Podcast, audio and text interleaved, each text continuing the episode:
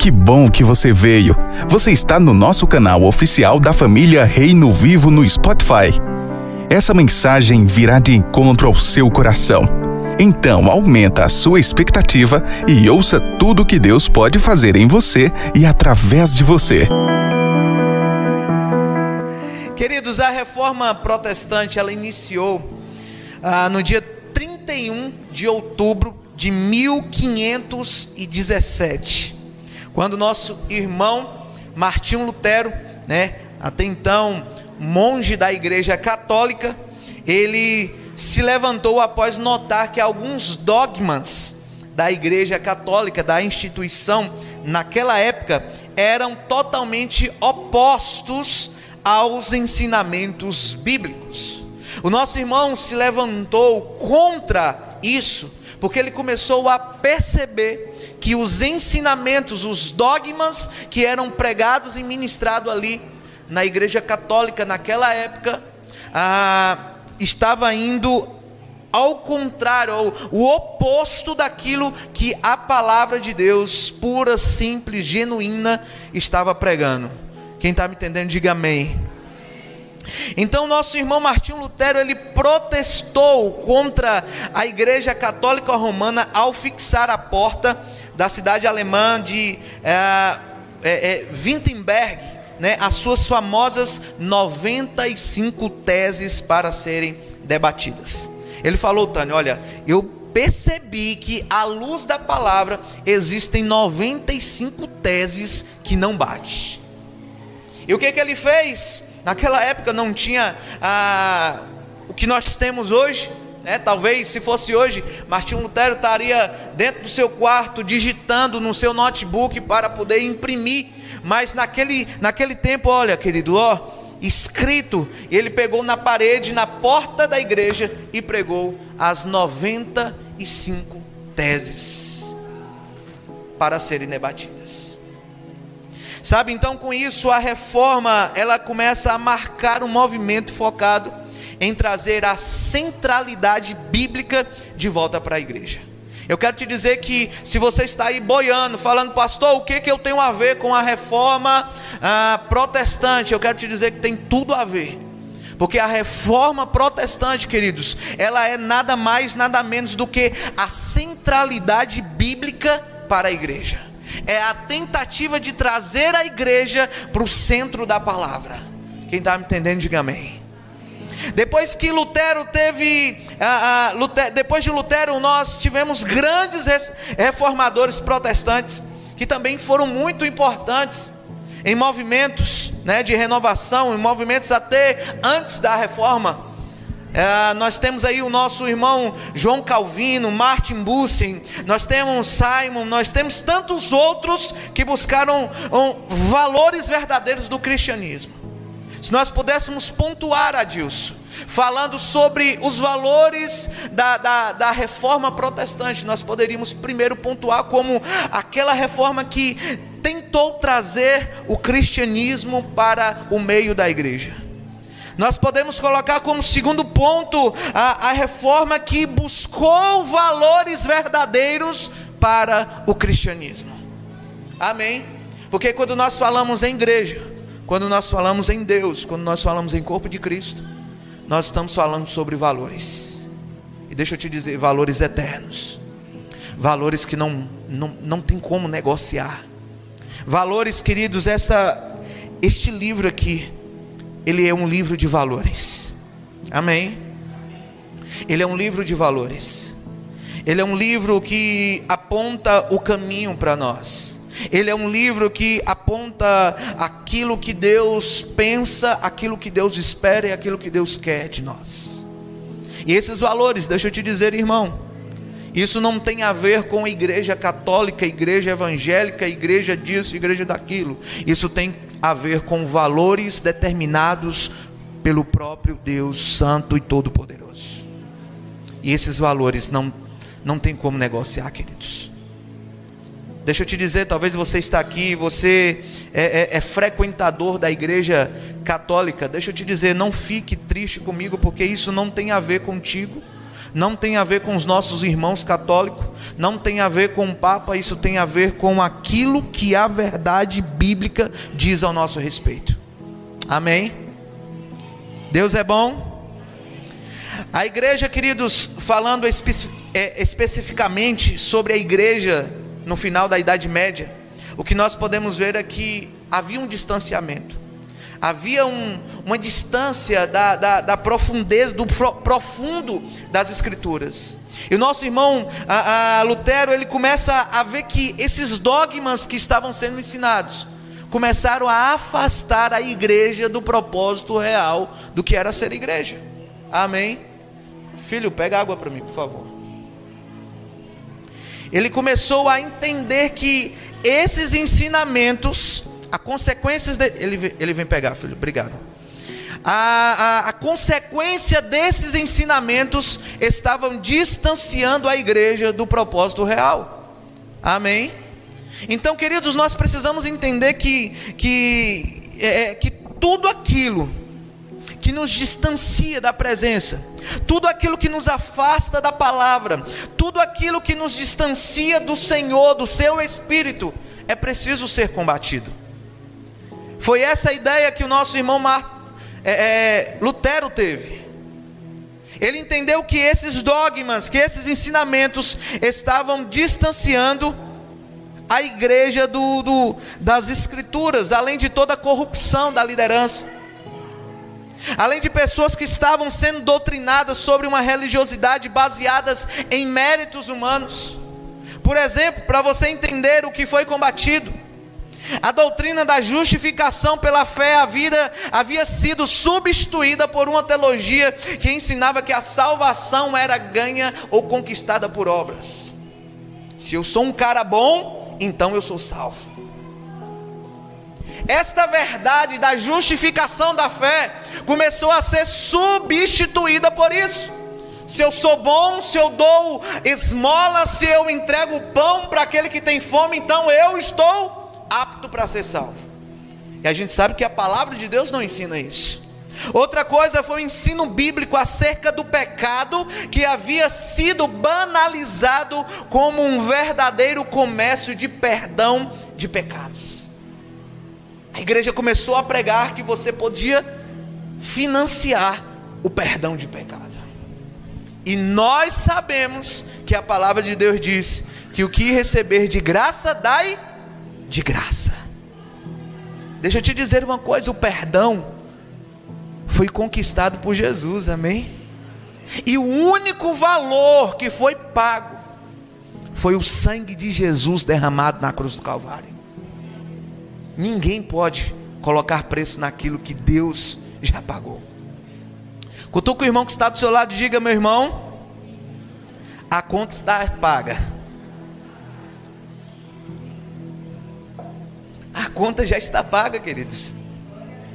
Outros ensinamentos que a igreja estava uh, ensinando naquele tempo é que as pessoas podiam ganhar, podiam comprar e garantir sua salvação pessoal através das cartas de indulgências, que mais para frente nós vamos ver o que, que é. Bastava apenas uma doação generosa, sabe aquele cara que chegava na igreja rico, de marré, marré, marré, dava uma doação generosa para a igreja e estava tudo resolvido.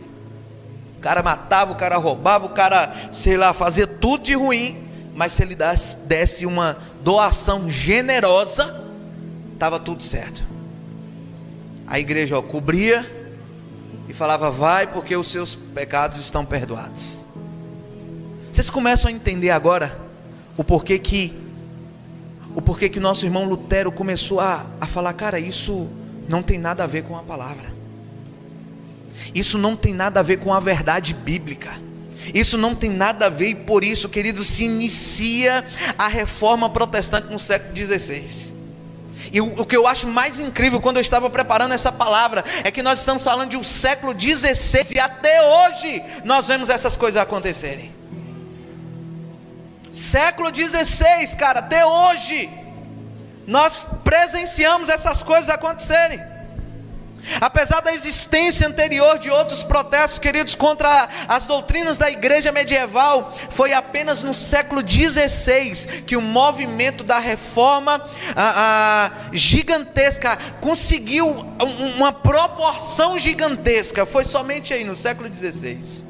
As pessoas já estavam ó, atentando já há muito tempo as pessoas já estavam sendo tocadas pelo Espírito de Deus há muito tempo, mas ninguém tinha coragem de ir e dar a cara a tapa. Sabe quando a palavra de Deus diz assim: e Deus procurou alguém que se colocasse diante da brecha e não encontrou? Está falando justamente sobre isso, de alguém que dê a sua cara a tapa. Mas deixa eu te dizer: aqueles que darão a sua cara a tapa, estarão na galeria da fé. Amém. Aqueles que darão a sua cara tapa em 2021, quem sabe daqui, cara, há 10 anos, as pessoas vão estar falando sobre você, pregando sobre você, porque você vai ser um referencial de Cristo aqui nessa terra. Mas há um preço a ser pago. Há um preço a ser pago. Há uma onda que nós precisamos nadar contra a maré. E deixa eu te dizer, nadar contra a maré não é fácil. Cansa, você se sente só, porque enquanto todos estão indo na onda, você está vindo contra a onda. Quem está me entendendo, diga amém. Aleluia. Esse movimento, queridos, mudou definitivamente o cristianismo mundial. Já que nós estamos aprendendo sobre o nosso irmão, eu quero te dizer, queridos, que você pode fazer a diferença. Ontem eu ouvi uma palavra, o nosso irmão ali na praça, falando, cara, Deus só precisa de um. De um que se disponha a pregar o evangelho puro e simples. Deus só precisa de um. E sabe se Deus encontrar essa pessoa em você, cara, Deus precisa tudo daquilo, a tudo que aquilo que ele precisa está em você. Amém. Sabe por que Tobias Barreto ainda não foi incendiado pela glória de Deus? Porque talvez você ainda não entendeu que Deus está esperando você dizer sim, Senhor, eu quero. Sou eu essa pessoa que vou dar a minha cara a tapa. Sou eu essa pessoa que vou me colocar diante da brecha. Aleluia. Queridos, ontem aconteceu algo maravilhoso aqui nessa cidade. Ontem, pela primeira vez, eu vi a igreja indo para a praça com um propósito. Não simplesmente mais um ajuntamento. E deixa eu te dizer, não tinha muita pessoa não, tá? Porque Deus ele não precisa de muitos, Deus só precisa de um que entenda o propósito. E cara, foi céu na terra o que Deus fez naquele lugar ali. Foi poderoso o que Deus fez naquele lugar, porque Deus ele só precisa de um. Se você sair aqui nesta noite, talvez você, por favor, esqueça o ano do, do, da reforma protestante, esqueça o nome do cara que eu já esqueci aqui mil vezes, mas não esqueça, Deus só precisa de um. A minha oração é que você saia daqui nesta noite dizendo: Deus, eu sou essa pessoa. Eu sou este homem, eu, estou, eu sou esta mulher. Eu vou dar minha cara a tapa. Eu vou fazer o que for necessário. Mas eu quero ver as pessoas centralizadas na tua palavra. Amém. Amém ou ai de mim? Então, queridos, nesse contexto obscuro, nesse contexto teológico, quanto a, moral, foi surgiu o principal reformador, que foi nosso irmão Martinho Lutero. Martinho Lutero. Ele era um monge, ele vivia a, a, dentro da igreja, né? Ele protestava contra os abusos que a igreja vinha praticando. E foi em 1517 Lutero pregou na porta, como eu disse, 95 teses na porta da capela de Wittenberg. E esse documento falava especialmente, cara, contra questões das indulgências que apontava a verdadeira doutrina de santificação e de justificação pela fé. A intenção, queridos, de Martinho, de Martinho Lutero não era dividir a igreja. Nunca foi o propósito dele dividir a igreja. Nunca foi o propósito dele de, de colocar a igreja, uma divisão na igreja. Mas desde o início, a intenção de Martinho Lutero era de convidar os teólogos para um debate, para uma reflexão com o objetivo de promover uma reforma, como foi dito aqui nessa noite pela pastora, de dentro para fora. Porque tudo aquilo que Deus vai fazer, tudo aquilo que Deus fez, tudo aquilo que Ele está fazendo e tudo aquilo que Ele vai fazer, vai começar aqui dentro. É de dentro para fora.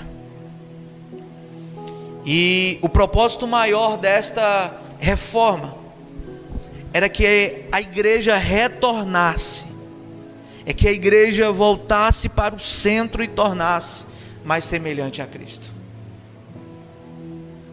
O protesto, queridos, de Lutero foi, foi motivado pelo seu estudo cuidadoso das Escrituras, especialmente dos ensinos dos apóstolos.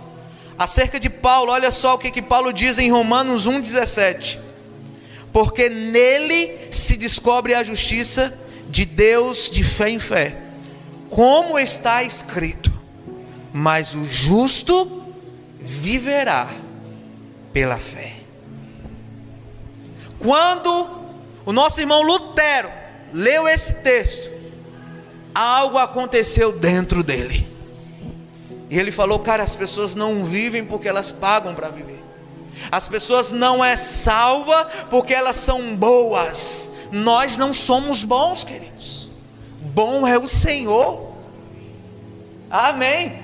Se você acha que você é bom, deixa eu te dizer, você não é bom. Bom é Deus. E por causa da misericórdia dele, nós somos bons. Um dia o jovem rico chegou para Jesus e falou: Bom mestre. Ele, epa, peraí, porque você me chama de bom?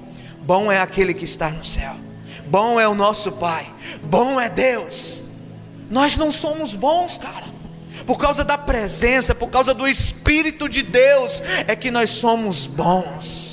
Porque se nós não tivermos essa presença, se não tivermos esse Espírito, nós não somos bons.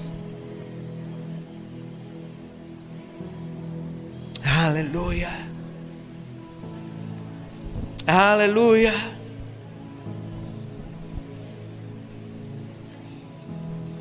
E quando Lutero, cara, começa a entender que o justo vive pela fé. Esse entendimento acerca da palavra começou a iluminar o seu espírito. O Espírito Santo começou a pegar aquele monge, que até então era um monge, e sabe, cara, ele não conseguiu mais tolerar aquelas doutrinas que não tinha nada a ver com a palavra de Deus. Ele não conseguiu mais ficar calado. Ele não conseguiu ver mais a distorção da palavra.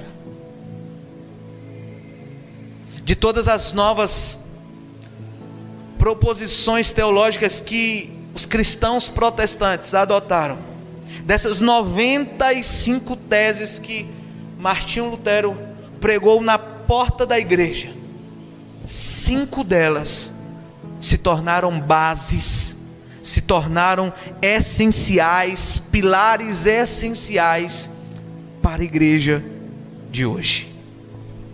Amém? Cinco dessas se destacaram, dessas doutrinas. Se popularizaram essas doutrinas.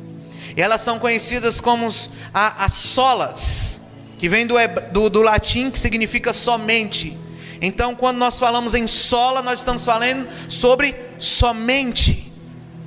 Solas da reforma protestante. Você, você vai ver as cinco solas da reforma protestante que são pilares para a igreja de Jesus Cristo nos dias de hoje.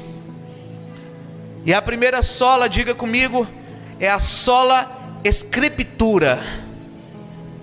Vamos lá? Sola escritura. Sabe o que quer dizer? Somente as escrituras. Foi a primeira base, foi a, o primeiro entendimento que o nosso irmão Martinho Lutero teve. Somente as Escrituras é suficiente para nós, os filhos de Deus. Nada pode ser acrescentado a esta palavra, porque tudo que nós precisamos já está aqui. Esta palavra não tem atualização. Esta palavra não é como teu WhatsApp que todo dia está lá pedindo atualização. Todos os dias ela se atualiza por ela mesma. A palavra diz que todos os dias a misericórdia do Senhor, elas são renovadas na nossa vida, porque esta palavra se renova na nossa vida todos os dias. Sola Escritura, somente a Escritura. A segunda base, o segundo pilar que o nosso irmão Martinho Lutero entendeu foi a solos Christus. Diga comigo, solos Christus. Somente Cristo.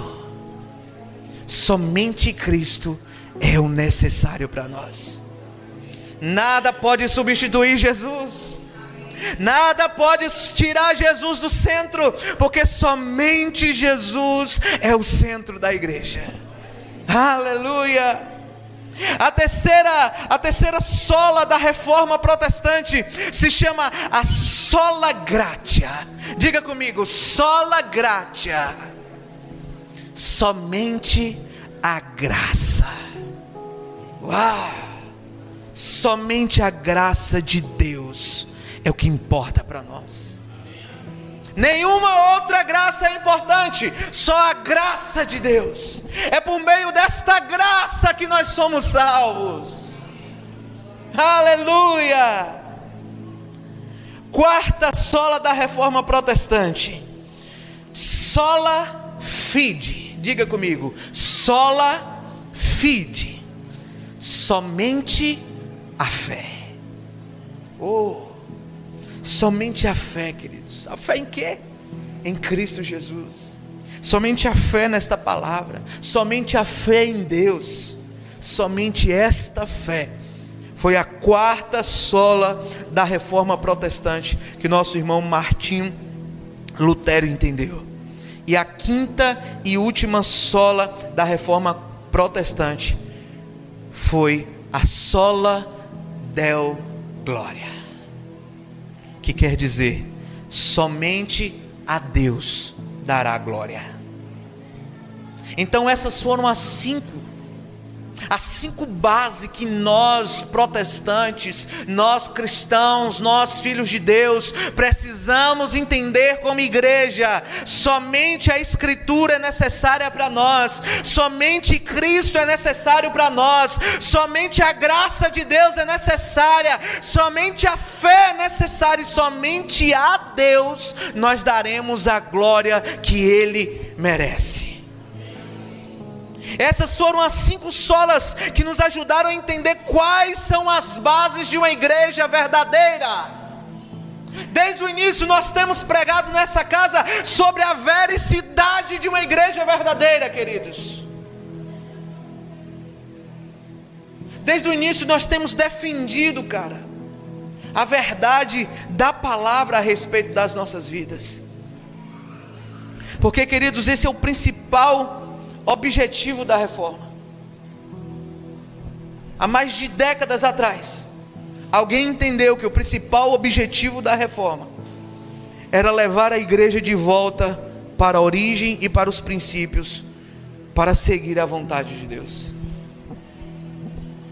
Volto a dizer, mais de décadas atrás, e parece que foi ontem, nós ainda continuamos vendo Cristo não sendo o centro de muito lugar. Nós ainda continuamos vendo pessoas achando que são boas e porque elas dão, porque elas abençoam, porque elas dão, dá algo para alguém que elas vão morar no céu. Depois de muito tempo ainda nós vemos pessoas com fé em tudo. Fé em tudo, menos em Deus. E nós precisamos entender que a nossa fé precisa estar no Senhor. depois de tanto tempo, cara, nós ainda vemos pessoas dando a glória que é de Deus para homens. As nossas igrejas, infelizmente, estão abarrotadas de pessoas que falam dos irmãos católicos porque adoram a imagem e eles estão ali adorando um cantor gospel, estão ali adorando um pregador famoso. Para mim, isso é hipocrisia.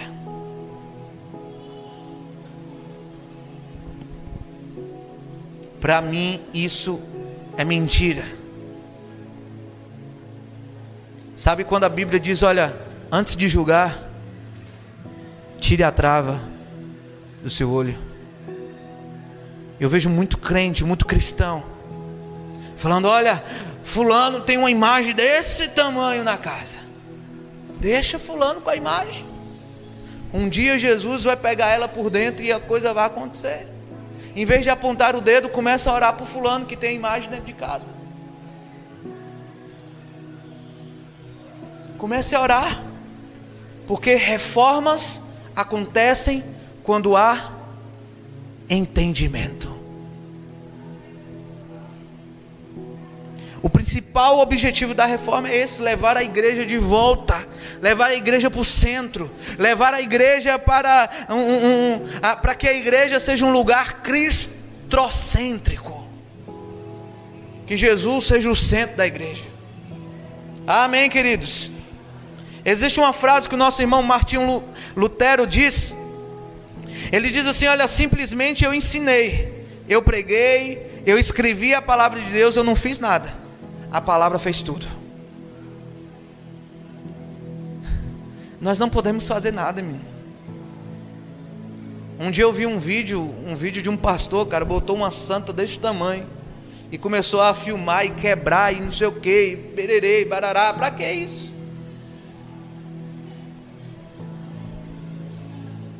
Vá orar, irmão. Para de criticar e vá orar. Para de perder tempo e vai orar. Vai orar.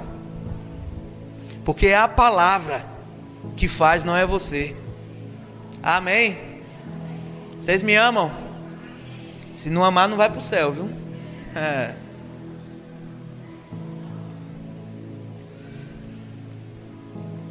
A, a, primeira, a primeira base que nós falamos, queridos, da reforma protestante foi somente a Escritura, sola Escritura. Abra tua Bíblia aí em 2 Timóteo, capítulo 3, versículo 16. Aleluia. Tu és bom, Senhor. Segunda, segundo Timóteo 3:16.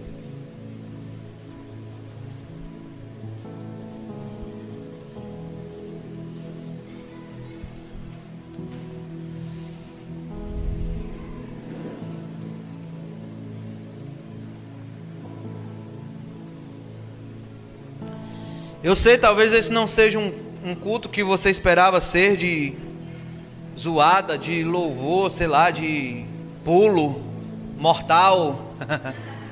Mas deixa eu te dizer, esse é um culto extremamente bíblico, amém? Eu quero que você saia daqui cheio da palavra e não cheio de emoções.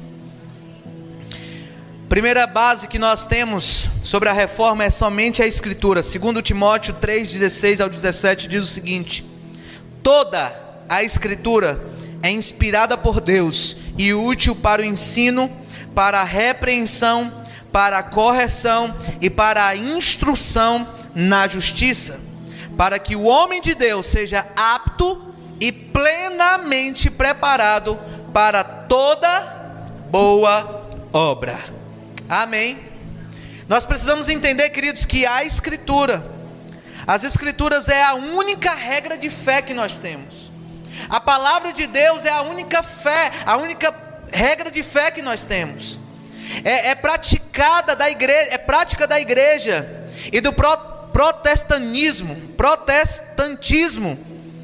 Aceitar a doutrina da sua inspiração, autoridade, inerrância, clareza, necessidade e suficiência, ou seja, eu preciso entender que pela Escritura ser a única regra de fé que eu tenho como filho de Deus, eu preciso entender que esta regra de fé que eu tenho, ela é totalmente inspirada por Deus. E porque ela é inspirada por Deus, ela tem autoridade sobre a minha vida. Amém? Porque ela é inspirada por Deus, ela é inerrante, ou seja, não há erros na palavra. Amém, queridos? Porque ela é inspirada por Deus, ela é clara porque ela é inspirada por Deus, ela, ela tem as necessidades suficientes que nós precisamos. Então não tem como substituirmos a palavra. Não tem como outra palavra substituir esta palavra, porque só existe uma palavra de Deus. E esta é a escritura, esta é a única regra de fé que nós praticamos. 2 Timóteo 3,16 vem dizer para nós, nós acabamos de ler, toda a escritura é inspirada por Deus. Quando você abre esta palavra, seja de papel, seja digital, deixa eu te dizer, você está ouvindo a inspiração de Deus. E cara, não tem nada melhor. Não tem nada melhor do que você ver ouvir alguém que está inspirado. Vocês concordam comigo? Não tem nada melhor. Que a, a pessoa sonha, cara. A pessoa fala: eu estou inspirado. Sabe quando você acorda e fala assim, rapaz, eu estou inspirado. Hoje eu estou inspirado e você dá o seu melhor porque você está inspirado. Timóteo está dizendo sobre isso. Toda a escritura, de Gênesis a Apocalipse, toda a escritura foi inspirada por Deus e útil para o ensino. Aleluia. Aleluia. Somente as Escrituras são fundamentos da teologia reformada. Nesse tempo, a palavra de Deus, queridos, nesse tempo em que nosso irmão Lutero começou a defender isso, essa tese, ele começou a ver que a palavra de Deus ela estava sendo esquecida e pasmem vocês, a palavra de Deus já estava sendo proibida a leitura da palavra de Deus naquele tempo. Sabe como é que é que os nossos irmãos ouviam a palavra ou algo que se parecia com a palavra? Eles ouviam trechos da missa em latim. Porque eles estavam começando a, a ser proibidos de ler as escrituras. Diga aí, se esta é a nossa única ferramenta que nós temos inspirada por Deus, que nos ensina a sermos pessoas melhores, e de repente esta palavra é tirada das nossas mãos, como é que fica? Queridos, se nós entendêssemos o valor que tem essa palavra, e deixa eu te dizer aqui, deixa eu abrir uma aspa aqui, tá? Antes que você pense besteira aí. Eu começo falando por mim, amém? Porque antes de ministrar vocês, eu sou ministrado. Você já imaginou se nós substituíssemos, substituíssemos isso aqui por isso aqui? Você consegue imaginar? Às vezes eu me pego, cara, é incrível. Eu acordo, já vou, pego no celular já para ver, já começo, eu, digo para Fernanda que é arrastar para cima, já começa a arrastar para cima, já vê as notícias. Mas, queridos, num dia que eu e você entendermos a importância que essa palavra tem na nossa vida, o inferno não mais agir, vai agir sobre as nossas vidas. Pastor, você está dizendo que ter o celular, redes sociais, enfim, é pecado?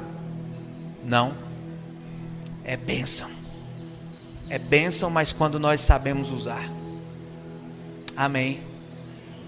Aleluia. E que bom que hoje nós temos o, o, o, aplicativo da Bíblia, né? Eu quero crer que esse aplicativo é mais aberto que o Instagram. Amém? É. Se não for, vai ser. Amém? Em nome de Jesus, nós vamos ser batizados com esse amor pela palavra de Deus, queridos. Em nome de Jesus, e que comece em mim, que comece na minha casa. Em nome de Jesus. Então, queridos, nesse tempo estava esquecida, chegou a ser proibida a leitura para o povo. Lutero gastou anos. Lutero começou a escrever a Bíblia, cara. Ele começou, vai ser proibido, então eu vou escrever a Bíblia no meu dialeto, na minha língua, para que o meu povo entenda a palavra de Deus. Sabe aquele, aquela história de você trazer a responsabilidade para si? São dessas pessoas que Deus está precisando. Ainda hoje Deus está precisando de pessoas que tragam, que, que pegam a responsabilidade para si, cara. Lutero falou: Olha, se vai ser proibido, eu vou começar a escrever. Ele escreveu, passou anos escrevendo, traduzindo a Bíblia para a língua do seu povo. Ele reuniu recursos possíveis, publicou a, a Bíblia para que todos lessem a palavra de Deus. A leitura bíblica é o centro do culto de uma igreja verdadeira. Quer conhecer uma igreja verdadeira? Veja se ela tem palavra de Deus. Veja se ela ama a palavra de Deus. Eu costumo dizer, tem uma frase que diz assim: olha, vai para a igreja mais próxima da tua casa. Não faça isso, por favor. Vai para a igreja que está mais próxima da palavra de Deus para a igreja mais próxima da Bíblia. Porque às vezes a igreja que está do seu lado não é bíblica. Mas procure uma igreja que seja bíblica. Amém. Aleluia. Não existe outra verdade acima da Bíblia, queridos. Ela é a palavra de Deus, ela é a única regra de fé e prática para a vida cristã. O segundo ponto que nós, a segunda base que nós vimos nessa reforma foi a solos Cristo Cristos, somente Cristo. Ainda em 1 Timóteo, capítulo 2, versículo 5, diz assim a palavra do Senhor, 1 Timóteo 2, 5: Pois não há, pois há um só Deus, um só mediador entre Deus e os homens. O homem, como é que está aí? O homem, Cristo Jesus. A palavra de Deus está nos dizendo que só há um Deus, só há um mediador entre Deus e os homens. E ele está falando: Este homem é Jesus Cristo. Somente Cristo é necessário para a igreja. Amém. No tempo de Lutero havia muitos santos, como hoje. Havia muitas imagens, como hoje nas igrejas. E o povo acreditava, como hoje, que para cada coisa deveria pedir a um santo especial. Eu fui ousado em pesquisar mais ou menos, fazer uma pesquisa rápida de quantos santos a Igreja Católica já já reconheceu, já oficializou na Igreja Católica. E pasmem vocês, mais de 20 mil santos já foram oficialmente ah, reconhecidos na Igreja Católica. E desde aquela época, as pessoas acham que essas pessoas, porque elas eram boas, elas eram isso ou aquilo outro, que as orações precisam colocar. Deixa eu te dizer uma coisa, queridos. Eu não estou aqui debatendo essas coisas. Eu quero que você entenda que o lugar de Cristo na sua vida é só de Cristo. Amém. O lugar de Cristo na sua vida é só de Cristo. Foi o que o nosso irmão Martinho Lutero combateu. O lugar que é de Cristo no meio da igreja ninguém pode tirar. E o que acontece é que as pessoas estavam tirando Jesus do centro da igreja e colocando os santos no centro da igreja. E colocando as imagens no centro da igreja. Jesus Cristo ficava de lado, quase quase sem respeito. E Lutero começou a falar: opa, a Bíblia não me ensina isso. Então eu não posso fazer isso. Foi a segunda tese que ele entendeu a respeito da reforma protestante. Por isso Martinho Lutero protestou contra por uma igreja, melhor dizendo, cristocêntrica. Uma igreja que tem Jesus no centro. Uma igreja onde Jesus é adorado. Uma igreja onde Jesus é o centro de tudo. Uma igreja onde entende que foi Cristo que morreu para dar vida e levantaram a igreja. Amém. Aleluia. Eu não, eu volto a dizer, eu não estou questionando a sua fé, mas eu quero que você entenda que Cristo é o único mediador entre você e Deus. Não coloque ninguém no lugar de Cristo. Não coloque ninguém na sua vida no lugar de Cristo. Cristo, ele tem um, um lugar único na sua vida. Um lugar único na sua casa. Abra a tua Bíblia em Atos, capítulo 4, versículo 12.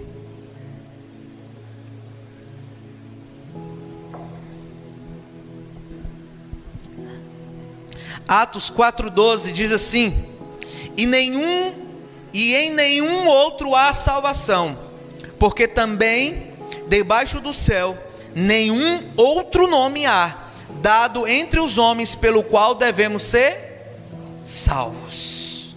Somente Jesus é o nome que salva todos os que invocam. Amém. Um cristão verdadeiro acredita que somente Jesus e somente Ele é digno de receber o nosso louvor e ouvir as nossas orações. Não podemos, queridos, depositar a nossa confiança em homens, nem mesmo, como eu disse aqui, nem mesmo a pastores poderosos, famosos que estão na mídia, ou de repente a cantores famosos que estão na mídia. Nenhuma dessas pessoas tem o poder, cara, de nos salvar.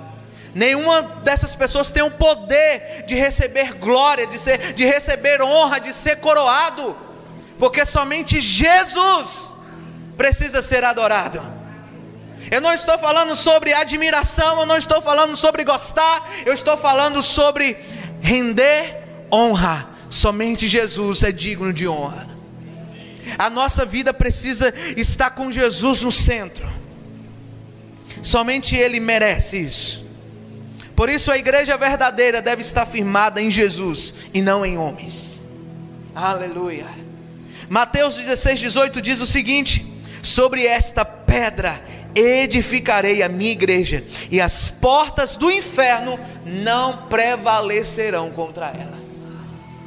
Quando Jesus está falando para Pedro, Adilson, ele está falando: Ei Pedro, sobre esta igreja que sou eu, Jesus, esta pedra angular, eu, Jesus, vou edificar a minha igreja, e as portas do inferno não prevalecerão contra esta igreja, porque ela está edificada sobre mim, sobre a rocha que é Cristo Jesus.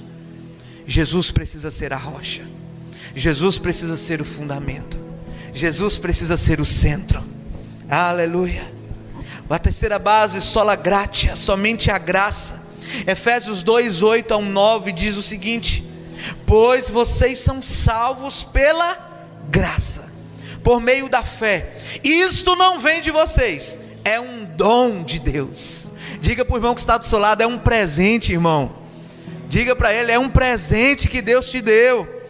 É um dom de Deus. Olha só o que o texto diz: não por obras, para que ninguém se glorie. A salvação, a graça que nós recebemos é um dom, é um presente. Deus te deu um presente. Não é porque você é bom, não é porque você dá presentes a alguém, não é por causa das tuas obras, é porque a salvação veio por meio da graça, por meio da fé, que não veio por meio de você, foi por meio de Deus. Deus te amou tanto que te salvou. Deus te amou tanto que te presenteou com a salvação. Para que você entendesse que não era por as suas obras, para que você não se gloriasse.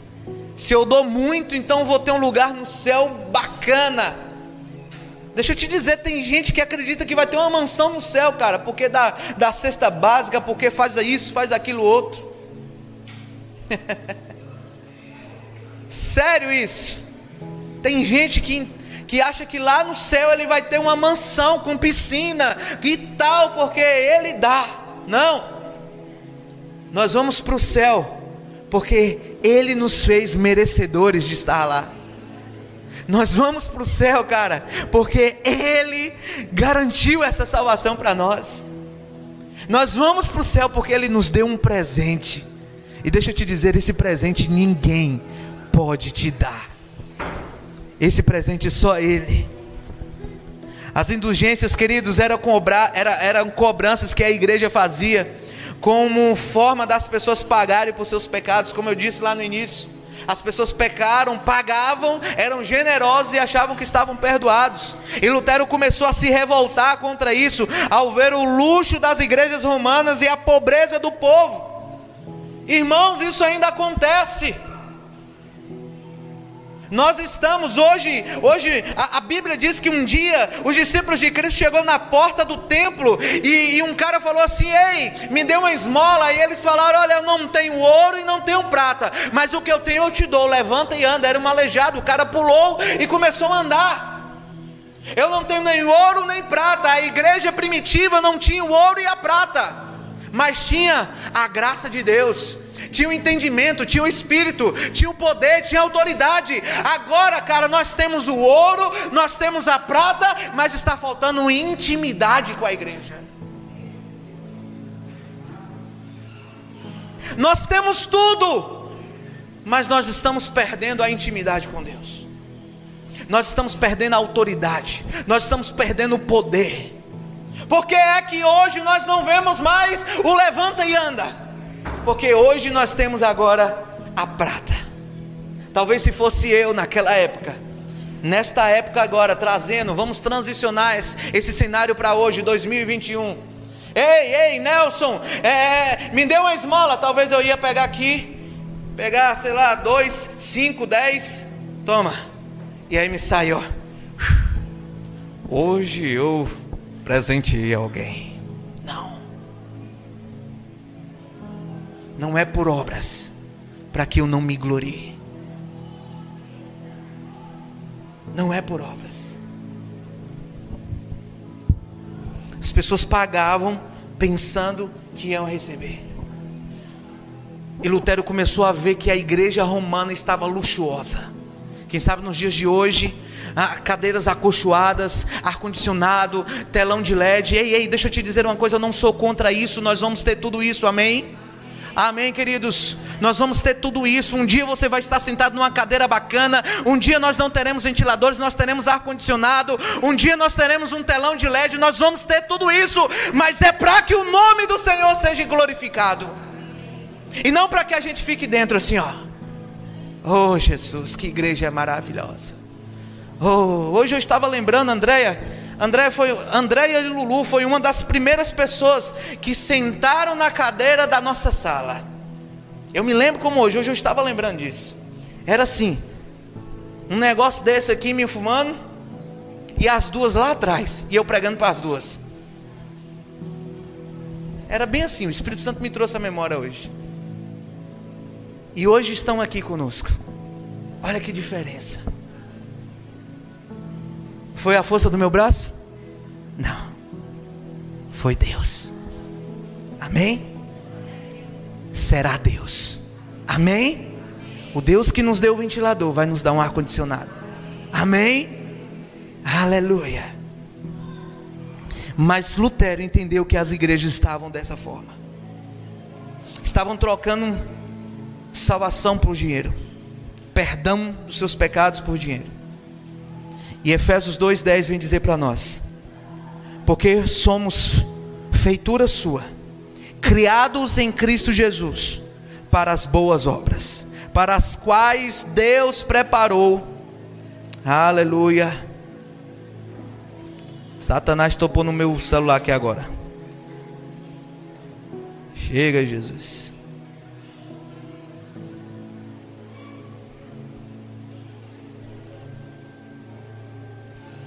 Glorifica o Senhor, igreja.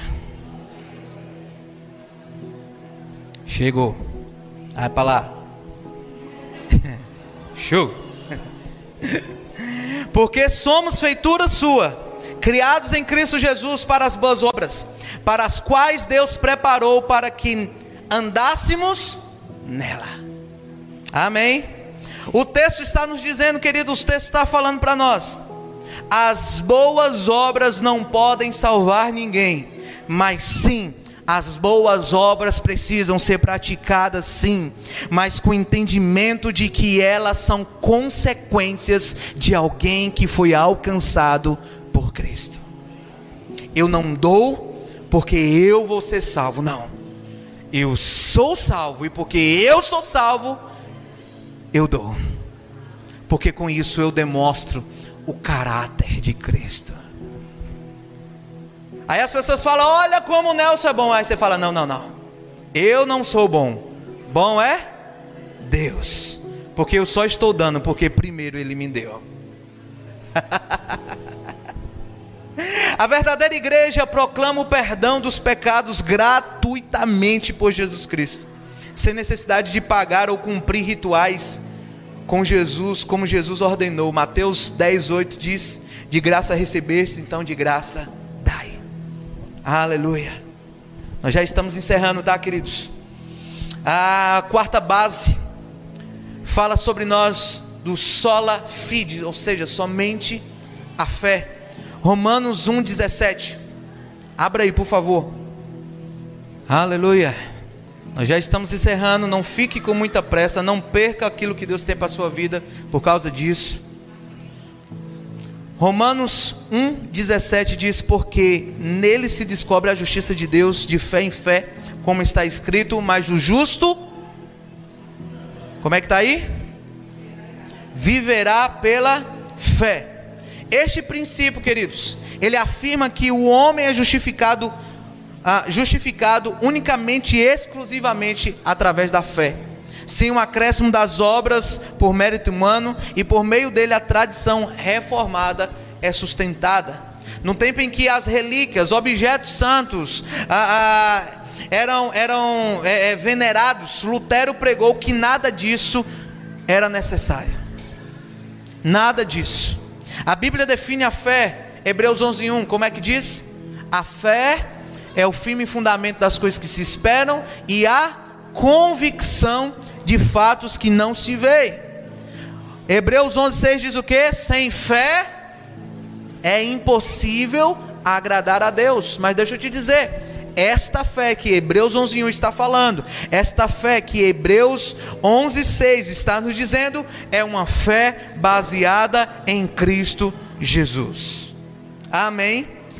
Nós não precisamos de amuleto, nós não precisamos de relíquias, nós não precisamos de objetos para serem venerados, para serem santos, nós precisamos de Jesus. Amém? Baseado nisso, Lutero determinou que não deveria reverenciar objetos visíveis e nem fazer uma grande caminhada, como nós conhecemos aí, como a, a, a para agradar a Deus. Amém? Nós entendemos aqui agora em Hebreus 11, 6. Nós só conseguimos agradar a Deus através da fé. Sem fé é impossível agradar a Deus. Tá? Sem fé é impossível agradar a Deus. Somente pela fé ah, podemos receber a resposta das nossas orações. 2 Coríntios 5,7 diz: Porque andamos por fé e não por vista. Tá?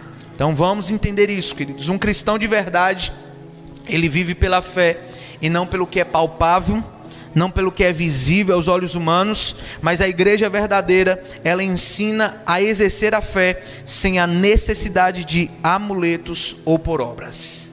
Amém, queridos? Então, deixa eu te dizer uma coisa, deixa eu, deixa eu ensinar um negócio aqui. Você vai chegar em casa, vai entender assim, ó, o pastor me ensinou hoje. A Bíblia não é um amuleto, amém? Então, se ela tá lá aberta em Salmo 91, tá? Feche ela limpe ela e comece a ler ela. Amém? Porque somente assim a fé vai ser colocada em prática. Amém? Vocês precisam sair daqui me amando hoje, viu? Quinto e último. Sola del glória. Somente a glória, somente a Deus dará glória. Abra a tua Bíblia aí. Isaías 42, versículo 8. Aleluia. Isaías 42, versículo 8, diz o seguinte: Eu sou o Senhor. Aleluia. Este é o meu nome. Não darei a outro a minha glória, nem a imagem do meu louvor. Quem está falando aí? O texto começa dizendo: Eu sou o. Deus está falando. Eu sou o Senhor. Este é o meu nome. Não darei a outra a minha glória, nem a imagem do meu louvor. Esse pilar, queridos, da teologia reformada, afirma que o homem foi criado para a glória de Deus e que tudo que esse homem, esta mulher fizer, deve ser é, é, destinado a glorificar a Deus. Diga comigo, as minhas atitudes precisam glorificar a Deus. A minha vida precisa ter um destino. Sabe que destino é esse? Glorificar a Deus. Tudo, tudo, tudo, tudo, tudo. Tudo precisa glorificar a Deus. O que você fizer, cara, precisa glorificar ao Senhor. Você já percebeu que a maioria das pessoas que dizem é, é, não adorar imagem, elas dizem que essas imagens ela apenas para lembrar a história da pessoa ou lembrar as obras que elas fizeram. Já percebeu? Fala, rapaz, tu adora imagem. Não, macho, não adoro não. Tá ali que eu acho bonito e tal. Mas é só para lembrar, é só para lembrar da história. Essa pessoa foi uma pessoa bacana, né? Lembrar das suas obras. Mas deixa eu te dizer, querido, engano, engano, engano, engano. Como então conversar, cantar, fazer pedidos para uma imagem? Você sabia que isso também é uma forma de adoração? Você sabia? A quinta e última base está dizendo para nós: somente a Deus dará glória. Simples. Lutero não aceitou as centenas de imagens na igreja e os cultos protestados das pessoas que haviam morrido. Lembrando que nós estamos falando do século 16. E a palavra de Deus declara que somente a Deus dará glória. Jesus Cristo é o único digno de receber toda a glória e toda a exaltação. Fique de pé em nome de Jesus. Quero convidar o nosso irmão Tiago. Corta aí o fundo, filho.